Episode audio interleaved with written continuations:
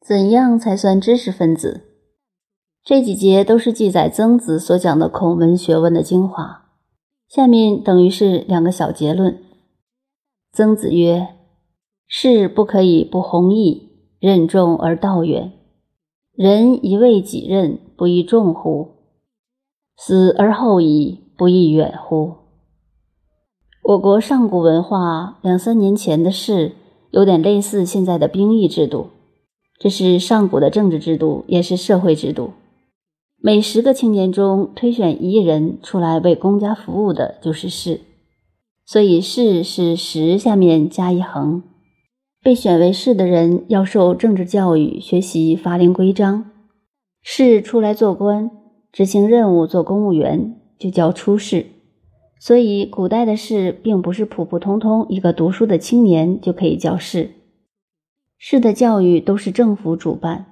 一个士要想知道法律政治，需向官方学习。平民教育是由孔子开始的，不过当时没有这个名称。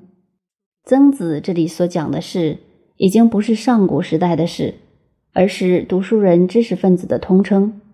所以他是说。一个读书人有读书人的风格，不可以不弘毅。弘就是宏大、胸襟大、气度大、眼光大；毅就是刚毅、有决断，要看得准、拿得稳，对事情处理有见解。有些人有见解，但请他当主管，却搞得一塌糊涂，因为他下不了决断。有人很容易下决心，但眼光不远，见解有限。所以，把眼光、见解、果断、决心加起来的弘毅，而且中间还要有正气、立场公正。他说，一个知识分子要养成弘与义是基本的条件。为什么要养成这两个基本条件呢？因为一个知识分子为国家、为社会挑起了很重的责任，任重而道远。这个道是领导，也是指道路。责任担得重，前面人生的道路、历史的道路是遥远的、漫长的，社会国家许多事要去挑起来，走这历史无穷的路。所以，中国过去教育目的在养成人的弘毅，挑起国家社会的责任。我们现在的教育受了西方文化的影响，于是生活就是教育，由此一变而成现实就是教育了。换言之，知识就是钞票。学一样东西，先问学了以后能赚多少钱。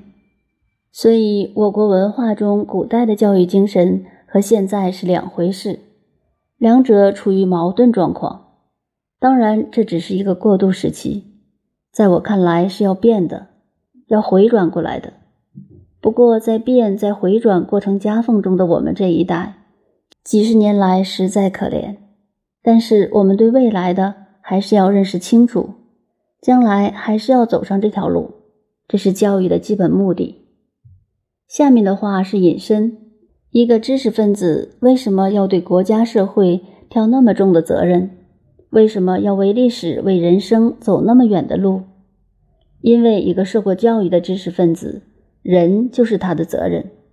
什么是人？爱人、爱社会、爱国家。爱世界，爱天下，儒家的道统精神所在，亲亲人民，爱物，由个人的爱发展到爱别人、爱世界，乃至爱物、爱一切东西。西方文化的爱往往流于狭义，人则是广义的爱。所以，知识分子以救世救人作为自己的责任，这担子是挑得非常重的。那么，这个责任在人生的路途上、历史的道路上，要挑到什么时候？有没有的退休呢？这是没有退休的时候，一直到死为止。所以，这个路途是非常遥远的。